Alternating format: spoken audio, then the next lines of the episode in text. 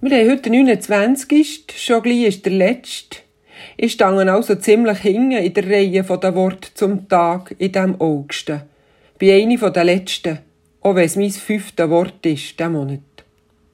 Mir kommt ein Bilderbuch in Sinn, es trägt der Titel Fünfter Sein. Fünf ledierte Spielzeugfiguren sitzen im Wahrzimmer und warten offenbar darauf, geflickt zu werden. Ein Patient nach dem anderen verlässt das Zimmer, wo im Dunkeln liegt, und verschwindet in einem hell erleuchteten Raum, für ein später geflickt und happy wieder rumzukommen. Der Text dazu, Tür auf, einer raus, einer rein, vierter sein. Tür auf, einer raus, einer rein, dritter sein. Tür auf, einer raus, einer rein, zweiter sein. Tür auf, einer raus, einer rein, Nächster sein.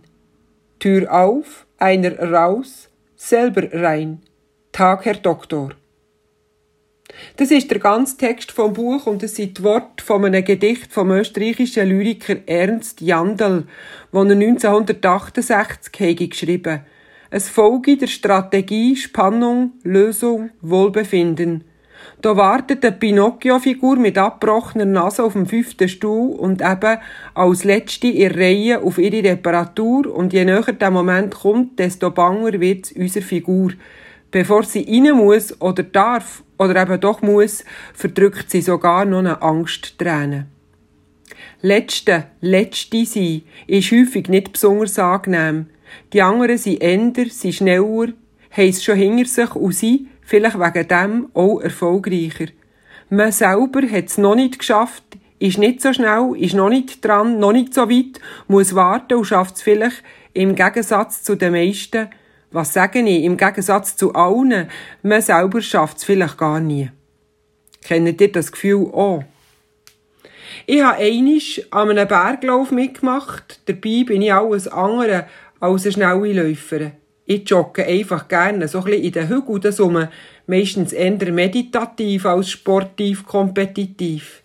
Und trotzdem habe ich mich dazu berufen gefühlt, an einem kleinen Berglauf teilzunehmen, wo ich endlich bin ins Ziel eingelaufen habe. Die Reichler, die die Einlaufenden mit lautem Glüt haben begrüßt, müssen vom Boden aufkumpen. Sie haben schon fast den Nuck genommen, weil ich dermassen abgeschlagen die letzte war.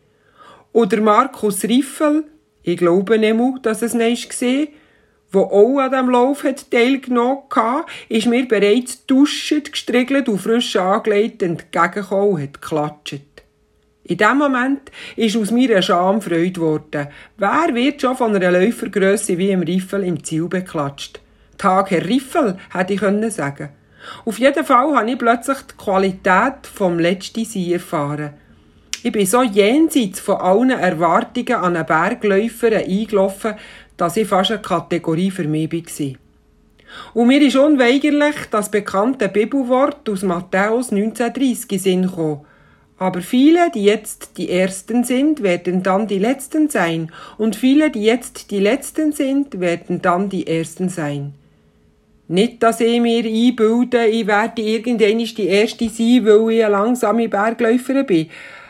Aber es ist doch ein Wort, das gut tut, vor allem, wenn man zu denen gehört, wo ihre Nase nicht gang vorne haben können Oder wo, wie die Pinocchio-Figur im Bilderbuch im übertreiten Sinn sogar eine kaputte Nase haben. Ein Wort wie eine kühle Brise an einem heissen Tag. Es sind eben nicht gang die Ersten, die Besten. Und die mit einem oder zwei oder drei Näcken ab gehören auch nicht gang an Schluss vor Reihe. Vielleicht ist nämlich alles ganz anders. Macht's gut. Sandra Kunz, Trubschachen.